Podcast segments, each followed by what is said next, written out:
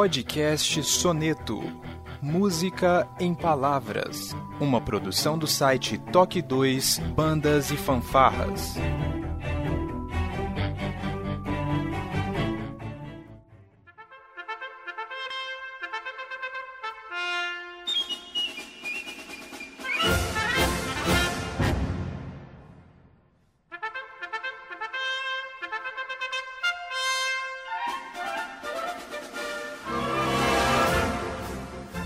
Dia, boa tarde, boa noite, sejam bem-vindos a mais um Toque 2 Podcast Bandas e Fanfarras no ritmo da vida na batida do coração, diretamente de Ribeirão Pires, São Paulo. Eu sou Josi Slay e hoje está comigo da cidade aeroporto Guarulhos, São Paulo, o professor Felipe Sangali. Seja bem-vindo. Olá, pessoal. O que eu não sei enche várias bibliotecas. Ô louco, todos nós, hein, Sangali? Muito bem. E está aqui também diretamente de Recife, Fabiano. Seja bem-vindo. Opa, tamo aí mais uma vez. Firme e forte. Firme e forte, Fabiano. A velha pergunta: quantos graus a sombra? 30, pra variar um pouquinho. Mas tá ventilado hoje, tá ventando bem aqui. Até que tá fresquinho. Até que tá fresquinho, muito bem. E hoje o nosso convidado é extremamente relevante para o meio musical aqui no Brasil. Eu acho que eu não conheço ninguém que não tenha, pelo menos, pego e folheado um livro dele diretamente de Brasília, o professor Borromeu Med. Seja bem-vindo, professor. Boa noite para vocês. É um prazer participar desse bate-papo. Muito bem, nós vamos conhecer um pouco da história do professor Borromeu logo depois da nossa vírgula sonora.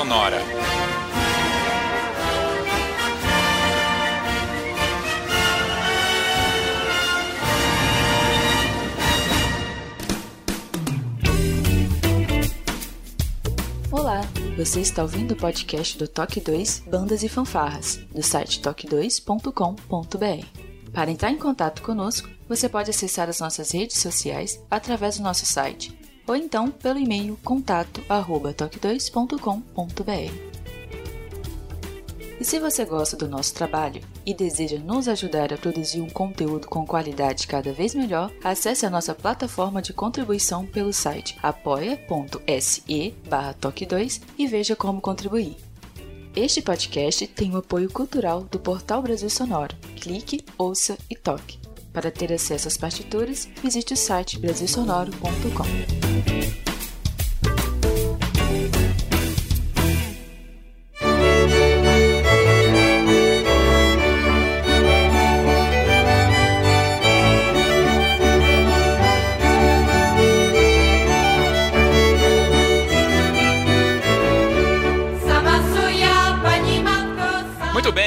levanta a mão aí quem já folhou aquele livrinho verde de teoria musical da Musimed. eu acho que todo mundo tem esse livrinho em casa. E um dia eu tava visitando o nosso amigo e maestro Carlos Binder quando a gente, poxa, você também tem esse livro e papo vai, papo vem. Pô, esse aqui é o professor Borromeu, ele é lá de Brasília, ele já participou do movimento aqui de bandas com a CNBF, ele me contou algumas coisas e aquele logo também mostrou que, né, o logo da, da Musimed mostrou que o professor é trompista, enfim. Eu falei, poxa, seria legal bater um bate-papo com ele, né? E a gente foi levando isso durante esses cinco anos de Toque 2 e hoje estamos aqui com o professor Borromil. Professor, eu tenho algumas perguntas aqui que são as perguntas iniciais pra gente dar o pontapé nesse bate-papo. São perguntas difíceis, né, Felipe Sangali? É, não pode errar essas aí. Se Não errar essas errar. aí, tá, Não tá pode errar. eliminado do, do programa. Muito bem. E eu vou colocar uma quarta, tá? Nível hard pra ele, nível hard pra ele. Nível hard. A gente quer saber qual que é o seu nome, o nome inteiro, tá? Qual é a sua idade e qual é a sua profissão. E quando a gente fala profissão, é aquilo que põe a comida lá na mesa. E a quarta pergunta é qual é a sua nacionalidade. Bem, a minha idade, você pode calcular, eu já fui vacinado. Então, então pode, calcular, não? É maior de idade e vacinado. Va- Já estou vacinado, já tenho direito à vacina, não? Já uma semana, viu?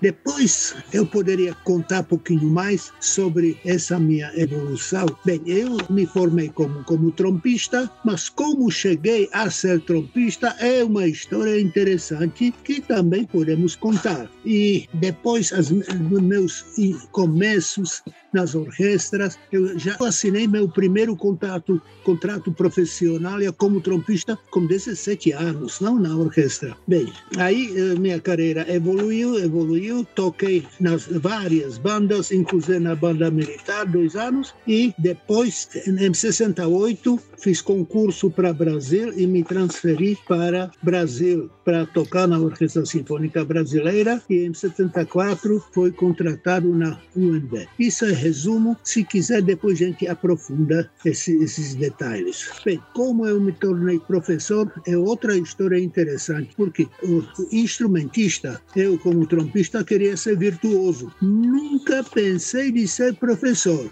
Não gostava de ser professor, não gostava de matérias teóricas, não? mas a gente acha e Deus muda. Aí depois tem uma história como eu me transformei em professor. Mas antes de você falar pra gente como você é, se tornou professor, qual que é o seu nome inteiro? Ah, sim, meu nome inteiro é culto. Bohumil Med. Bohumir Med. Muito bem. E a sua profissão é músico? É, minha profissão é músico. Vida toda eu fui músico profissional. Vertente, às vezes instrumentistas, às vezes músico professor, às vezes músico escritor, às vezes músico jurado, às vezes ah, um monte de coisas. Um monte de coisa. Agora hoje quando você chega no hotel lá e tem que preencher a ficha, você coloca o quê? Você é professor? O que, que você coloca na ficha? Professor universitário para facilitar negócio na, na portaria. Ou colocar músico, eles te olham do lado. Muito bem. Agora, com esse nome, que é nome de artista, claro, né? Você não é brasileiro, né? Qual que é a sua nacionalidade? Eu nasci na República Tcheca, como já falei, antes da Segunda Guerra Mundial. Meu Deus do céu antes da Segunda Guerra Mundial, mas Ele você é o, era é bem América. bebê. é, é o Capitão América. América, é isso que eu falar. Ficou congelado aí, 90 anos e. Não, tô, mas... tô bem conservado com vinho, viu? Saúde. É, a gente tá vendo aqui. Depois vai ter o momento de, de dar as dicas aí de uns bons vinhos. Mas fala uma coisa pra gente aqui. Na Primeira Guerra Mundial, o senhor era apenas um. Na Segunda, você era apenas um bebê, uma criança. Não sou tão velho, não. Na primeira foi meu avô. ah, tá. Na segunda. Sim, eu, eu nasci segunda.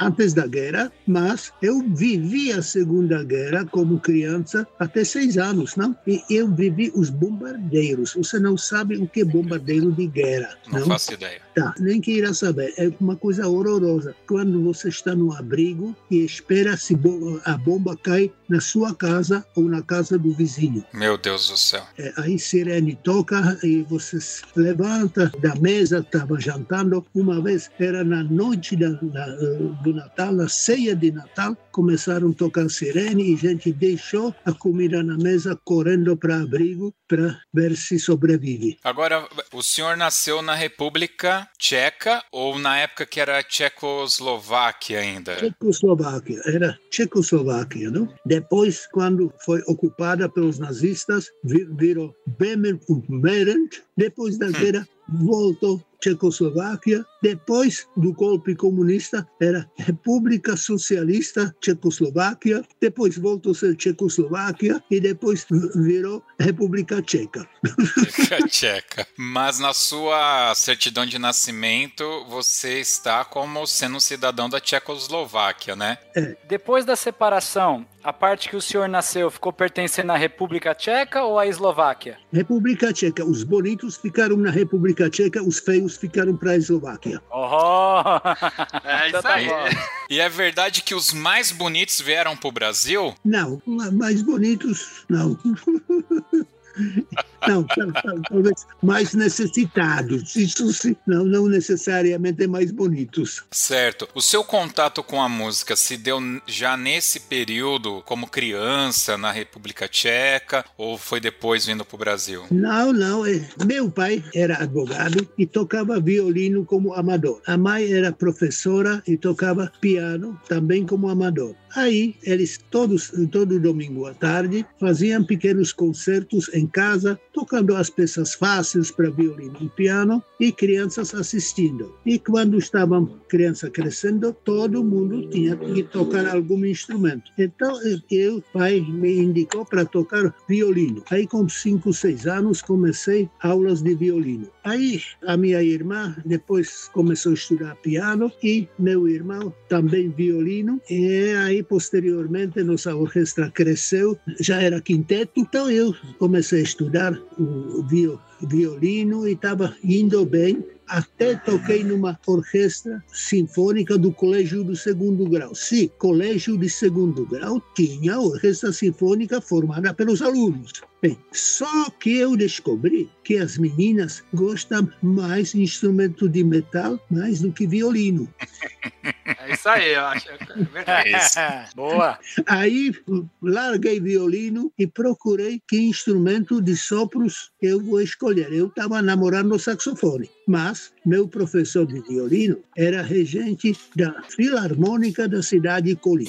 Cidade de Colim é uma cidade pequena, na época tinha 20 mil habitantes, porém tinha orquestra sinfônica completa, com dois fagotes, dois oboés, quatro trompas, e, e completa. Orquestra amadora feita com cidadãos daquelas pequenas cidades. Aí, de repente, ela faltou trompa. Aí o professor falou, não, já decidi, você vai estudar trompa. Arranjou um instrumento emprestado para mim, falou, aí procura fulano para ter primeiras aulas e, e, daqui a dois meses quero ver você na, na orquestra tocando a, a, a quarta trompa. Bem, aí então ficou decidido, não? Então, com 14 anos, eu larguei violino e me transformei em trompista. Aí gostei, comecei a estudar, não? depois troquei professor, um professor um pouquinho melhor. Aí, com 16 anos, já tocava na banda municipal da cidade de Colinas, e aquela cidade, além da orquestra sinfônica, tinha grande banda sinfônica,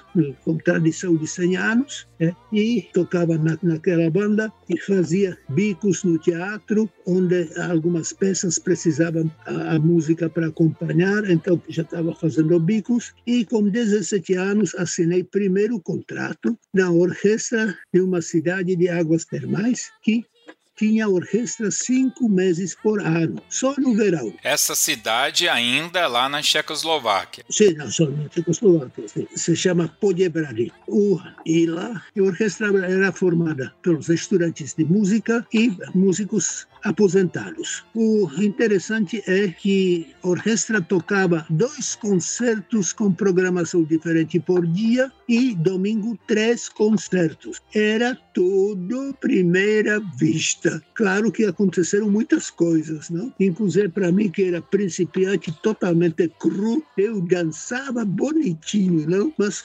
consegui sobreviver. Quando com 18 anos me formei no segundo grau e agora tinha tinha que optar o que vou estudar. Ah, uma opção era música, mas meu pai falou: não, a profissão do músico é muito insegura, não é negócio, não. Você vai estudar eletrônica, porque aqui na cidade vizinha tem uma faculdade, é fácil, você pode todo dia viajar de trem, então você vai fazer curso de eletrônica. Eu nunca me interessei sobre esse troço, não. Nunca mexi com fios, não tinha atração nenhuma. Bem, mas entrei, entrei, não, tem que obedecer Aí, aí, durante o primeiro ano, tinha muitos negócios musicais e sobrava pouco tempo para estudar matemática, química, e tinha uma matéria que se chama materiais, como são feitos materiais isolantes, esse troço. Não, não entendi nada, não, não podia ser outra coisa. No final do primeiro ano, foi reprovado,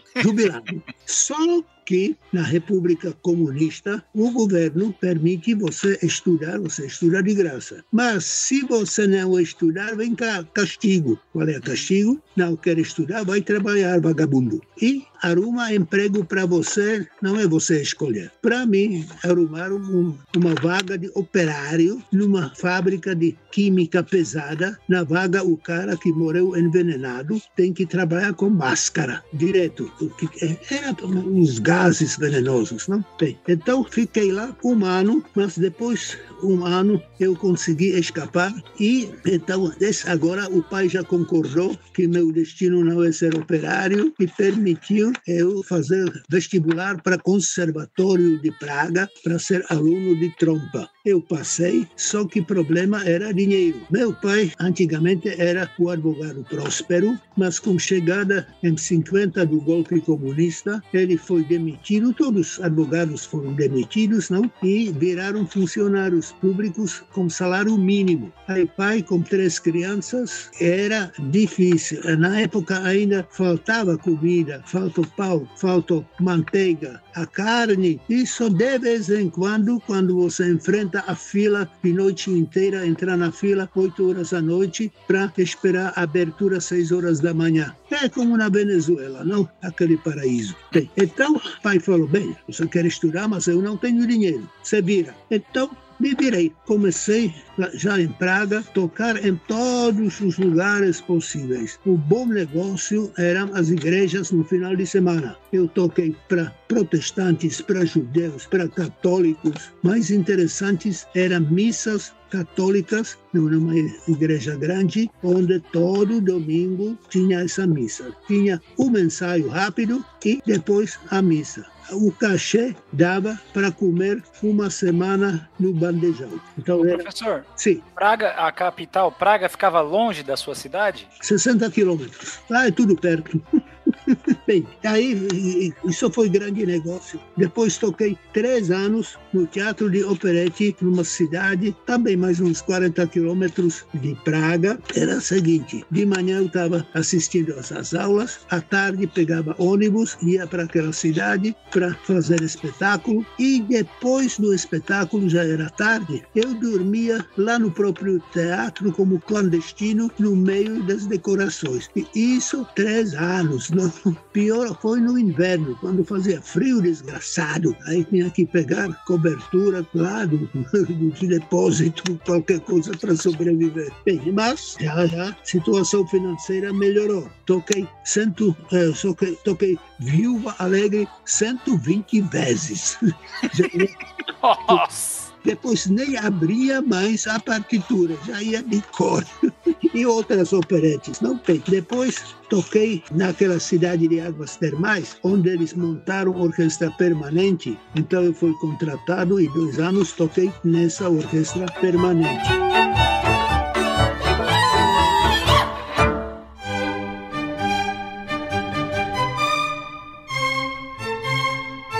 Deixa eu te perguntar uma coisa, professor. O, nessa época toda de, de, desses ocorridos, era um país comunista. Essa questão de melhorar financeiramente, essa questão de você ir tocar em outras orquestras, era uma questão como é hoje no Brasil? Você vai lá, faz um teste e tem a meritocracia envolvida nisso? Ou, ou o comunismo lá não era era comunismo, mas peronomútil, né? Dava para você ter essa ascensão financeira? Não, a gente fazia bico, não? Bico mais permanente ou ocasional. Isso, isso, ninguém mexeu. Bem, aí terminei o conservatório, tinha todas as notas máximas, a única nota menor foi da língua russa que eu não queria estudar. Língua russa é linda, linda, linda, mas era a língua dos ocupantes, não? Aí, bem, tirei nota baixa. e, bem, tinha serviço militar. Lá ninguém escapa do serviço militar, ninguém aquela, aquela vistoria, aquela prova, não, se você é apto ou não, parecer que você não é apto, fica tranquilo que vai morrer logo, logo.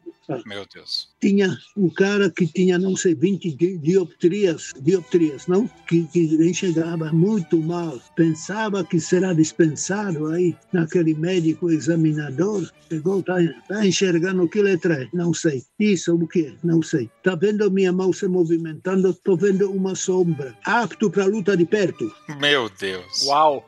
Nossa! Era assim. Tá. Bem, aí fiquei dois anos no serviço militar, no quarto exército da República Socialista Tcheca. Isso era dois anos de bebedeiras, porque a unidade era na fronteira entre República Tcheca, Tchecoslováquia e Alemanha Ocidental, exatamente entre socialistas e capitalistas. E essa unidade era a unidade que primeira ia receber o impacto de, de uma possível invenção e sobrevivência da unidade era calculada para oito minutos. Com esta perspectiva, foi muitas, muitas cervejas, dois anos. A cada oito minutos era uma vitória, então. É. Cada oito minutos respirando era uma vitória. Meu Deus do céu. Consegui sobreviver. É? E dia, quando tinha 26 anos, eu fiz concurso para a Orquestra Sinfônica na cidade de Gottwaldau, que hoje se chama Zlin. Se chamava Zlin depois da chegada dos comunistas, é nome de um presidente comunista. E quando comunistas caíram, voltou a ser Zlin. A cidade tem 60 mil habitantes e tem muito boa orquestra sinfônica tradicional, não? e eu estava lá tocando a primeira trompa três anos. Só que eu queria sair. Um dos motivos era que eu não tinha onde morar. Eu já era casado, tinha criança pequena recém-nascida, gente morava num quartinho subalugado de 15 metros quadrados, sem banheiro, sem cozinha, sem nada. Aí, para tomar banho, era lá no quintal, na bica. Bem, aí falei, vou, vou para qualquer lugar, Polo Norte, Polo Sul, quero sair daqui. Não. É. Aí tentei várias possibilidades. De repente aparece em Praga maestro Karakshevsky, procurando músicos para a Orquestra Sinfônica Brasileira. Aí amigos de Praga me ligaram, oh, tem aqui um cara do Brasil, está fazendo um concurso, venha. tá bom, peguei trem e fui. Não? Ô, professor, Aí, uma pergunta. Antes disso, o senhor já tinha ouvido falar alguma coisa do Brasil? Já tinha ideia como que era? Já tinha algum contato? Já te respondo, já, já. Bem, então tinha concurso, aí tinham cento e tantos candidatos e eles escolheram 13 músicos de vários instrumentos, entre eles duas trompas. Foi o colega e eu fomos escolhidos, aí terminou apresentação, mandou esperar. Ele falava alemão, então deu para comunicar, não? Aí fala: vocês, vocês três são contratados, e isso foi em março. É, Qual ano? 68. Julho, vocês vão começar. Ficam tranquilos, nós vamos mandar passagem, visto e tudo. Aí vocês, vocês já podem se preparar, eh, desmarcar seus empregos, seus, suas moradias e se preparar para embarcar. Ok, maestro falou, maestro não é qualquer um, não. Maestro falou, está falado. Né? E, bem, voltando para casa, a esposa perguntou, não, como foi? Tá, passei. Escuta aí, onde é esse Brasil mesmo? Respondeu. é, aí pegamos o, o, mapa, não? Aí, olha, pô, tá grande, não? Rio de Janeiro, tá na praia. Tá na praia? Então vamos. Eu nunca vi mar, eu nunca saí da Tchecoslováquia porque foi proibido. Não podia ir nem o vizinho, tá? Vamos lá, né? tá pronto, tá aprovado, tá? Aí começamos a ler os livros dos viajantes que falam sobre Brasil, não? E um deles está dizendo que no Brasil, em vez do cão que cuida das crianças em casa, tem jiboias que cuidam das crianças em, casa. Vai ver, tá meio esquisito, mas tudo bem. bem então, o concurso terminou, a data de embarque se aproximou. Cadê visto? Cadê passagem? A gente já nervoso, não? Porque eu já cancelei meu aluguel, não tirei tudo de lá, deixei com sogra, com pais, porque eu tinha poucas coisas, não? Aí já tinha a esposa com filho e estava desempregado. Mesma coisa os outros músicos. Cadê visto? Cadê passagem? Uma semana para embarcar. Cadê visto? Cadê passagem? A história terminou seguinte: no dia do suposto embarque, a gente estava na embaixada brasileira de manhã, sentados em cima das malas, só podia levar 20 quilos de mala, para ver se a gente volta para casa ou se vai viajar. Pouco tempo antes do embarque, apareceram os vistos, apareceram as passagens e nós fomos para o aeroporto para embarcar para Brasil. Deus, haja coração. Já começou Brasil, como diz o Fabiano, Brasil. Brasil sendo Brasil, tudo em cima da hora. Então, isso foi o primeiro contato com burocracia brasileira. Depois viu que era pior, né? É bem, foi divertido. Bem, aí chegamos em 74 no Rio de Janeiro. É, primeiro contato com Rio também foi interessante. Aí avião está descendo no aeroporto de janela, você vê mar lindo, azul, não? As palmeiras, tudo bonito lá na ilha do onde tem aeroporto, não? Galeão. Galeão. Aí descemos do avião e aquele choque. Lá do lado tem fábrica de gás, aquele cheiro horrível. Então, o aroma não foi nada, nada simpático. Mas tudo bem. É, aí, no, no aeroporto, estava esperando um diretor da orquestra, botou gente no carro, levou para um hotel baratinho, Santa Teresa, e falou: bem, a orquestra vai pagar duas semanas o hotel, vai pagar as refeições aqui no hotel, amanhã ensaio nove horas nesse endereço. Tchau. Bem, então isso foi entrada no Brasil. Meu Deus. Bem, aí depois fiquei seis anos no Rio, na Orquestra Sinfônica Brasileira, aconteceu muita coisa. Em 74 recebi convite para Brasília, para a Universidade de Brasília. Não fiz concurso, eu fui convidado pelo reitor e então assumi a vaga na universidade como professor de trompa, com matérias teóricas e música de câmara. Eu sou fundador da Orquestra Sinfônica do Teatro Nacional e do Quinteto de Brasília e muitas outras coisas, mas isso já é outro capítulo. Então, isso foi a minha história de, de nascimento até chegada no Brasil. As perguntas. Bom, o, o, senhor, que coragem, né? Sair de um país com uma língua totalmente adversa à língua do Brasil e chegar aqui. Como que era a, a questão da comunicação? Você tem os amigos de orquestra, você tem o próprio hotel, a recepção, as pessoas, enfim. O português, para alguém que é da Europa, numa língua tão assim como é o alemão, o russo, como que foi essa adaptação da língua para o senhor? É difícil, porque nessa insegurança, se vamos ou não vamos viajar, ninguém estudou português. Eu até comprei o livro português, não? Só que cheguei até a segunda lição, só. Frase, mas complexa que eu aprendi no edifício é um escritório. Até hoje não precisei dessa frase. O resto, não, não falava uma palavra. Que, claro que foi muito difícil, acontecia muitas histórias. Não? E a sua esposa, como que, que foi essa questão? É, eu sei que a relação, talvez, de marido e mulher europeu, né?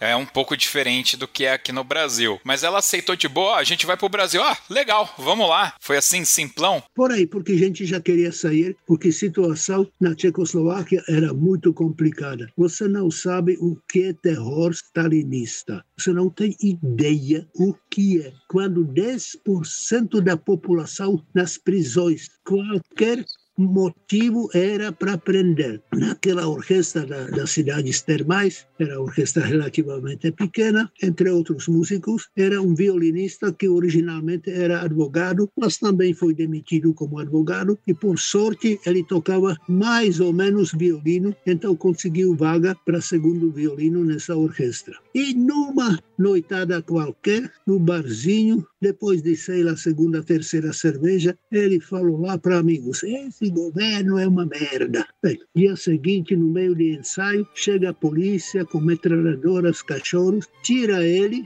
do ensaio e só voltou dois anos depois, todo quebrado com bengala e nunca falou o que aconteceu com ele. Nunca falou. Dois anos. Sim, dois anos. Dois anos só porque falou que o governo é uma merda. Bem, e só para você ver como era o terror. A gente. E ainda o problema da moradia, não? Que não, não tinha menor condições. A gente secava as fraldas, tinha o barbante esticado em cima da cama e a fralda estava pingando em cima da cama à noite, não? Bem, então ia para qualquer lugar, não dava mais. E assim, a outro lado, a aceitação dos outros músicos da orquestra aqui no Brasil, como que foi? É, quando chegou esses 13 companheiros, o senhor mais esses 12 amigos, como que os músicos brasileiros é, receberam vocês? Como foi a convivência com eles nesse início? Bem, no começo tinha uma reserva porque ele estava com medo que a gente vai tomar negócios deles. Porém, esse grupo dos músicos, que eram duas trompas, uma oboísta excelente, um fagotista excelente, tinha cinco contrabaixos e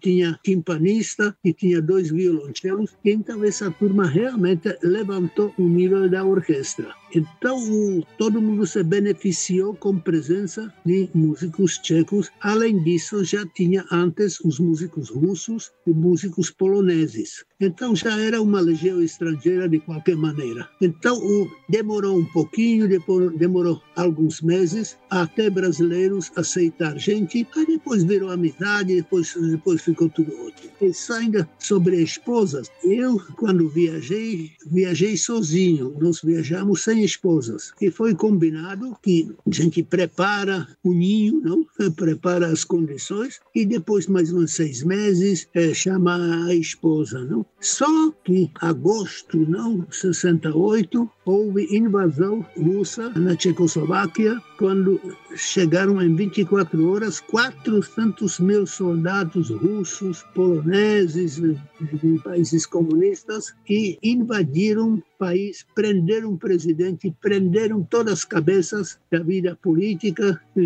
prenderam todo, levaram para Moscou. Bem, aí eu precisava tirar esposa de lá rápido. Aí a orquestra ajudou, em 24 horas, comprou passagem para minha esposa e outros músicos também, e ela conseguiu sair antes do fechamento de fronteiras. Ela foi Viena, dia seguinte já estava tudo fechado, então foi na última hora. Meu Deus. Aí chegou, chegou aí para essa pobreza, porque o contrato foi de 300 dólares. Quando o Karapchevsky contratou gente, falou: não, 300 dólares no Brasil é muito dinheiro. Tá bom, é muito dinheiro, vamos ficar ricos. Né? É. Só que quando chegamos, não era muito dinheiro. Depois de duas semanas, eu tinha que alugar apartamento.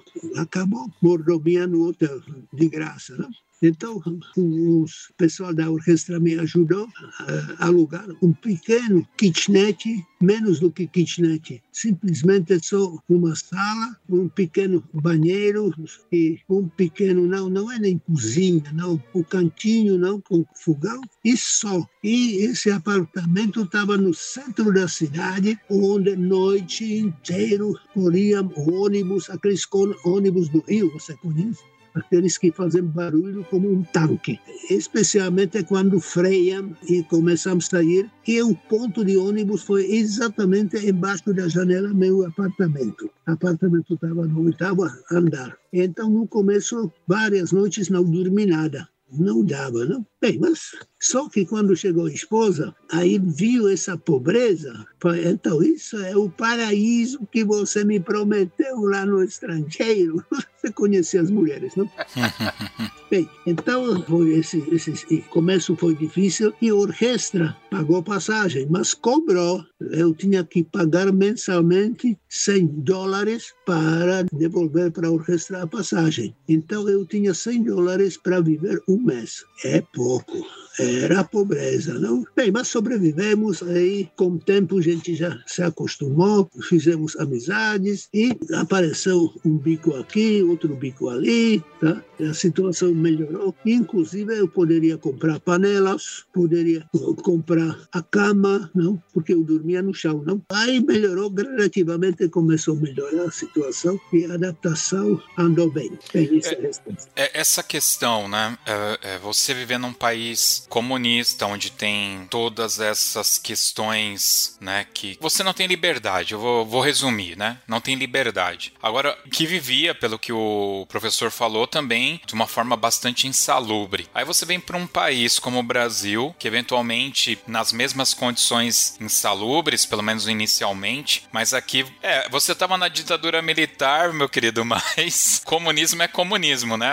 Ou não? Como que era essa questão para o senhor? Não tem ideia o que é ditadura militar comunista. Vocês não têm ideia. Tá? Desculpe a franqueza, mas uhum. ditadura militar eh, brasileira é, é, brincadeira. Não era nada em comparação com a de lá, né, professor? Nada, 1%. 1%. E depois eu posso contar como eu fiz a entrevista no SNI. Eles me chamaram, não? Mas por que, que você teve que fazer essa entrevista no SNI? Sim, quando eu cheguei no Brasil, eu tinha carteira do estrangeiro. Correto. carteira modelo 20. Só que ela tinha duração um ano, dois anos, se não me engano, não? E depois tinha que trocar pela carteira 19 permanência definitiva. E para isso tinha que abrir processo no Ministério da Justiça e toda aquela tramitação, não? Burocracia brasileira. Lá na orquestra apareceram os despachantes que ofereceram seu serviço para resolver essa carteira para garantir permanência. Só que ele queria, na época, o, o valor que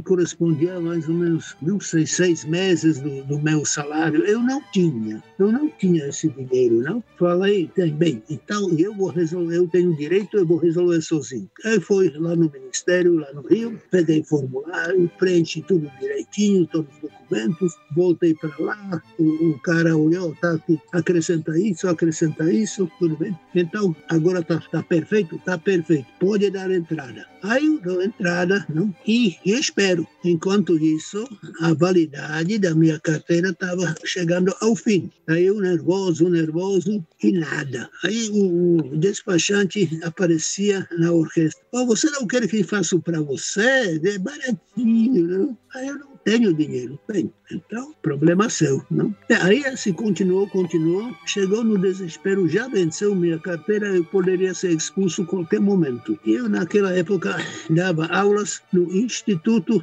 River. Isso era, depois eu falo sobre essa instituição, tá? Aí tinha, uma turma coletiva lá, numa noite qualquer. Eu estava tão desesperado que contei para a turma que não tinha nada para contar. Eles não têm nada, alunos com meu problema, não. Eu era tão puro, tão dando desesperado. Pai, eu acho que você é expulso do Brasil por essa, essa razão. Depois da aula, chega uma moça para mim, escuta, aqui tem cartãozinho do meu pai, talvez ele pode te ajudar. É, eu já telefonei para ele, ele falou para você aparecer amanhã no Ministério de Justiça, na sala tal. Tá bom, vou lá, não. Aí vou no Ministério de Justiça e quando procuro sala lá, estava no último andar.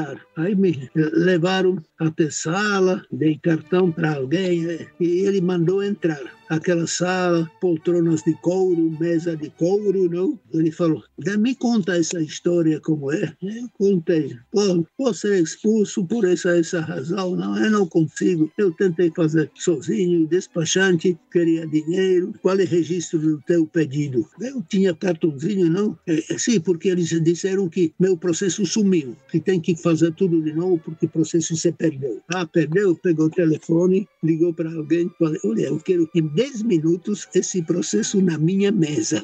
Em 10 minutos o processo estava na minha mesa, ele olhou o que está faltando, o que está faltando, tá? ok, eu assino. Pronto, assinou, mando chamar aquele despachante, não sei o que aconteceu com ele depois, mas acho que não foi nada coisa boa. Bem, mas isso já é outra coisa, não? Bem, aí, de repente, Deus é grande, não?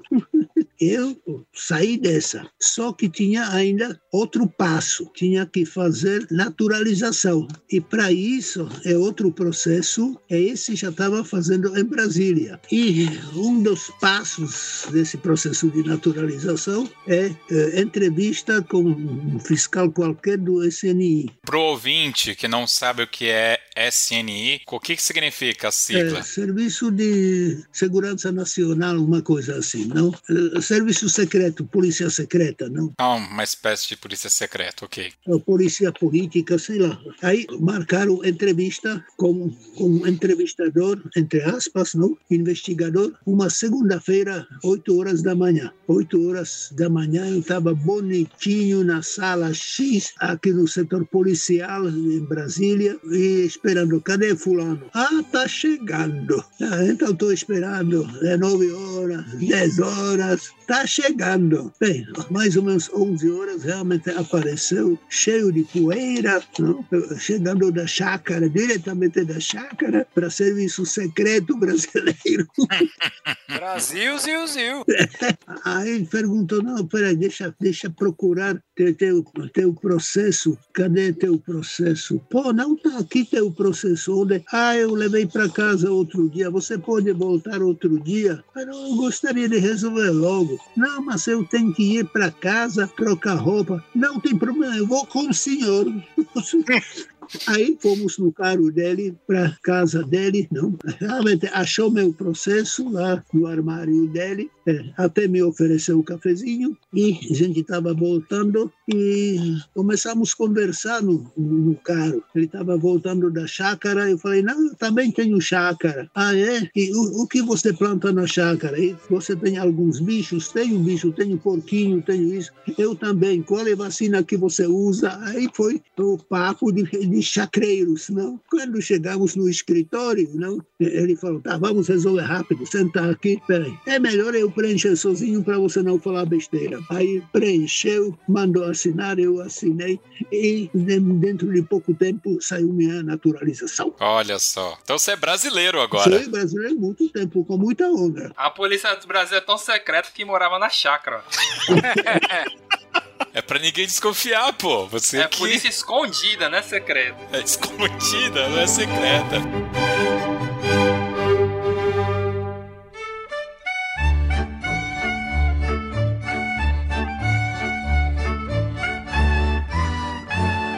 Muito bem. Professor, eu acho que a gente, nessa primeira parte aqui do podcast, sobre um pouco, né, da sua vida, a gente fechou muito bem aqui com esse início dessa trajetória maravilhosa, de toda essa história que você escreveu, né, e teve aqui, e tem o Brasil como grande palco de tudo isso. Então, maestro, professor, se o senhor quiser fazer aqui um, um encerramento, uma conclusão sobre essa parte, vou deixar aberto aqui a palavra pro professor. Aí pode fazer o agradecimento que quiser, falar alguma coisa que a gente deixou passar dessa fase fantástica aí, por favor, use a palavra. É, é do senhor. Bem, eu realmente passei muita coisa ruim na vida, mas muita coisa boa. E uma das coisas boas era a minha vinda para o Brasil. E eu sou muito grato ao Brasil pelas condições que ele me deu. Eu desenvolvi todas as minhas atividades no Brasil. Eu tinha oportunidade de tocar, de ser professor, de ser escritor e muita outra coisa que talvez eu não teria na República Tcheca. Eu não seria professor universitário com com 34 anos de idade. Nunca. Lá para ser professor universitário tem que andar de bengala, não e ter cabelo branco e pé na cova. Então, eu realmente agradeço o Brasil e muita gente diz que eu sou mais brasileiro do que muitos brasileiros. E realmente eu procuro devolver o que recebi para o Brasil. E na próxima oportunidade, se, se for interesse de vocês, a gente pode conversar sobre essa transformação de trompista em professor e escritor. Também tem muitas coisas engraçadas. Não? Ô professor, o senhor depois que veio para cá, chegou a voltar para lá? Como que tá lá hoje em dia? Se o senhor puder contar brevemente? Tem família lá? É, o senhor tem família lá? Como é que hoje em dia tá lá? Bem, quando eu viajei, 68, eu viajei com passaporte legalmente, com contrato na mão, porque era época de certo relaxamento do sistema. Era época tal primeiro secretário Dubček que queria implantar socialismo democrático. Claro que russos não deixaram e entraram com tanques e acabaram com ele, inclusive prenderam ele, julgaram ele. Não? É. Então voltou o regime duro por mais 20 anos e eu não poderia voltar 20 anos para fazer visita a meus pais, a, a ninguém. 20 anos não podia voltar para a República Tcheca, Tchecoslováquia. Eu tinha que esperar a queda da, do muro de Berlim para fazer a primeira visita depois de 20, 20 anos. É isso. Ainda vai ter muito mais, pessoal. Esta é apenas a primeira parte desse bate-papo com o fantástico professor Borromil Med e vamos agora então para a dica cultural.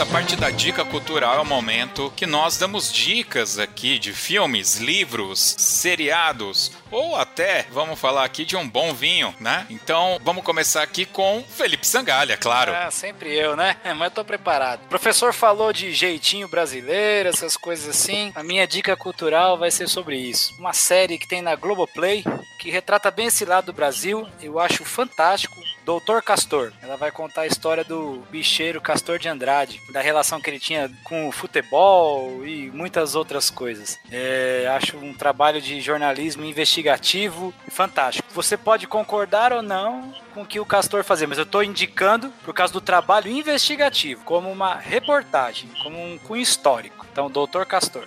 Que não era Muito doutor bem. coisa nenhuma, né? Mas é, fala é claro que não. Mas naquela época, né, colocou uma gravata já era doutor, né? É assim. Fabiano, temos aí uma boa dica cultural? Temos sim. É, eu sempre tento indicar. Acho que eu sou dos nós aqui, acho que eu sou o único que lê quadrinhos. E aí eu vou indicar aqui uma graphic novel que eu achei muito legal, chamada Coringa Arlequina, Sanidade Criminosa, que ele retrata. É um seu da, da DC chamado Black Label, que ele retrata aqui o, o Coringa como o psicopata que ele é. É uma releitura personagem dele e da Arlequina. E a Arlequina ali trabalha mais como uma CSI. Antes dela se transformar na Arlequina, é a doutora Harlan Quinn ainda. E ela trabalha, tá investigando uma série de assassinatos assim, violentos, aquela coisa de que ele matava as pessoas e mutilava, essas coisas. Então esse é o primeiro volume, creio que são três volumes, esse é o primeiro ainda. Né? Então ela ainda não se transformou na, na. E é uma leitura bem interessante, obviamente não é para criança, tá? É para maiores de idade. É pela violência, retrata muita cena de violência, mas é muito legal uma releitura desses dois personagens, que a gente sempre vê ele, o Coringa mais como um palhaço, né? apesar de ser um palhaço mas mais com um palhaço. E aqui não, ele é um psicopata, mesmo daqueles clássicos CSI, aqueles seriados assim de investigação. Tá bem legal. Muito bem. Bom, a minha dica cultural tem a ver com a década de 80, porque aqui conversando com o professor Barromeu, eu, eu fiquei tentando voltar no tempo e, e, e, reconstruir um pouco da história. E uma cena que eu trago na, na minha memória, assim, acho que o Fabiano deve se lembrar disso, talvez o Felipe Sangali não, que é a explosão da Challenger, né? Praticamente o mundo inteiro viu isso acontecendo ao vivo, o, o ônibus espacial Challenger, quando ele foi lançado e ele explodiu diante das câmeras e todo mundo ficou, meu, e, e aí, será que teve sobrevivente? Como que foi? Apesar de ser muito criança, eu me lembro que aquilo para mim foi algo incrível, algo que me chocou bastante, né? Até ficar triste, porque era uma nave espacial que o homem estava enviando ali e tal. Aí a Netflix fez um documentário documentário chamado Challenge, o último voo, se não me falha a memória, e foi muito interessante porque assistindo eu revi as cenas e é como se ativasse na minha mente as lembranças daquela época. Então, como eu era muito criança, muita coisa já, já se foi da memória, mas vendo as imagens e tal, e ali eles explicam o porquê que a nave explodiu, que era algo que eu não me lembrava os motivos, né? E foram assim anos de estudo para entender o porquê efetivamente a, a nave explodiu. É uma história fantástica para quem vivenciou a época. Eu acho que, que vai trazer assim uma, um anseio, uma emoção diferente de rever essa história sendo contada e para aqueles mais jovens que nunca, que não acompanharam aquilo, para ter uma noção do, do que que era, né? Todas as famílias ali daqueles astronautas, se não me falha a memória, era a primeira vez que uma mulher ia para o espaço, uma mulher civil inclusive, era uma professora. É uma história assim fantástica, trágica sim, mas eu acho que ela vale muito pra gente como um aprendizado aprendizado de história, é, de tecnologia, de vida, relações humanas, tá? Então fica aí essa minha dica. Professor Barromeu, eu já deixei por último, claro, porque certamente vai vir uma ótima dica cultural para os nossos ouvintes aí. Se você me permite, eu vou fazer uma dica cultural mais, menos séria, mais divertida do nosso campo musical. Claro, fica à vontade. Eu escrevi uma, um livro, Vida de Músico Não É Fácil. Todo mundo concorda comigo, não? Com certeza certeza. Subtítulo: Pequeno Manual de Sobrevivência na Selva Musical. Dicas do Borromeu. Excelente, excelente. excelente, maravilhoso. Bem, isso são as pequenas sugestões não, para o músico, como, por exemplo, o que fazer e não fazer antes da apresentação musical. Que não é bom passar uma noite no barzinho, não, e depois de manhã fazer uma apresentação musical. Isso não é bom. Não? E não fazer antes do concurso. Uma dica boa: como cavar aplausos no palco. Porque tem músico que toca maravilhosamente bem, mas ele se comporta como se fosse de castigo. Aí termina, foge logo e, e recebe aplauso muito frio porque ele não sabe vender seu produto. Porque a apresentação musical não é só a música, é o show. Lamento muito, é também um show, porque o público, peço perdão de novo, 90% não sabe avaliar o que é bom e o que não é bom. Isso já dizia pai do Mozart, escrevia numa carta para ele: olha, escreve uma coisa agradável porque a maioria do, do público é burro. isso, foi, isso foi pai do Mozart, não ele. Ok, então tá certo. Quem sou eu? Então, ele falou, tá falado. Então, dica é livro do Bohumil Med, Vida de Músico Não é Fácil. É divertido. Tem, por exemplo, um capítulo sobre ordem dos músicos. Tem outros capítulos, como escolher professor, como escolher instrumento e várias outras dicas de uma forma muito divertida e com muitas caricaturas muito bem feitas. Eu agradeço a oportunidade de conversar com você. Gostei da turma, fiquei muito à vontade e se quiser um dia qualquer, a gente pode marcar de novo. Muito bem, mas ainda não terminou, porque agora a gente vai para o Toca na Pista.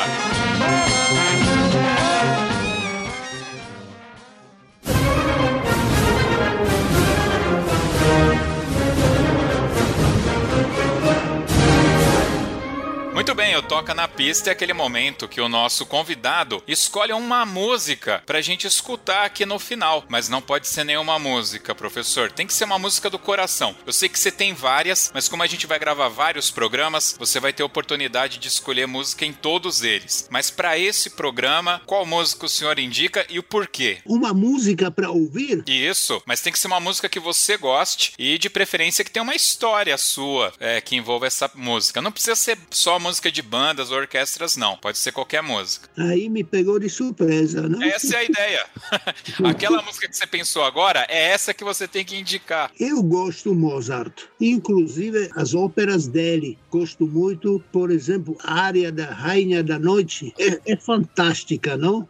Depois, outra área que eu gosto, aquela área do, da ópera o Flauta Mágica, tem o super sacerdote que canta é baixo, canta sua área que é fantástica, não? Eu gosto dessa essa área. Muito bem. Qual que a gente vai escutar? Que você falou várias, mas eu quero saber qual que a gente vai escutar e o porquê. Bota lá a Rainha da Noite, é uma perfeição da cantora, uma perfeição de composição, canto coloratura, eu gosto. Essa é aguda, hein? É. Cara, eu vira e mexe, eu acho que semana passada eu fiz isso. Eu coloquei lá Rainha da Noite e fui pegando várias versões. Se não me engano, a minha filha tinha esbarrado em um vídeo do, da Rainha da Noite e aí eu contei para ela, ó, na década de 90 tinha um homem que cantava no comercial do Cadete, o Edson Cordeiro. Aí eu fui lá, busquei o comercial, ela assistiu, ela falou: "Isso é um homem?" Eu falei: "É um homem". Aí peguei ele cantando e depois achei algumas versões. Muito bem. Professor Barromeu, muito obrigado pela sua disponibilidade de estar nesse primeiro programa aqui. Fabiano Sangali, muito obrigado por estar aqui Opa. com a gente também. Pessoal que escutou com a gente até aqui, esse é o primeiro de uma série de podcasts que nós vamos gravar com o professor Barromeu para pegar toda a história dele aí. Não falamos do momento que ele se tornou um professor universitário, depois a forma com que ele colaborou com as bandas e fanfarras do Brasil, a sua passagem pela Confederação Nacional de Bandas e Fanfarras e como escritor de diversos livros como esse que ele indicou aqui pra gente no Toque 2. Então, para ouvir este e outros podcasts do Toque 2, você pode acessar o site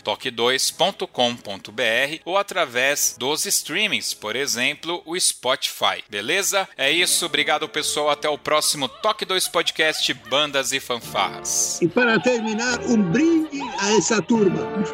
Valeu, valeu. Quintim.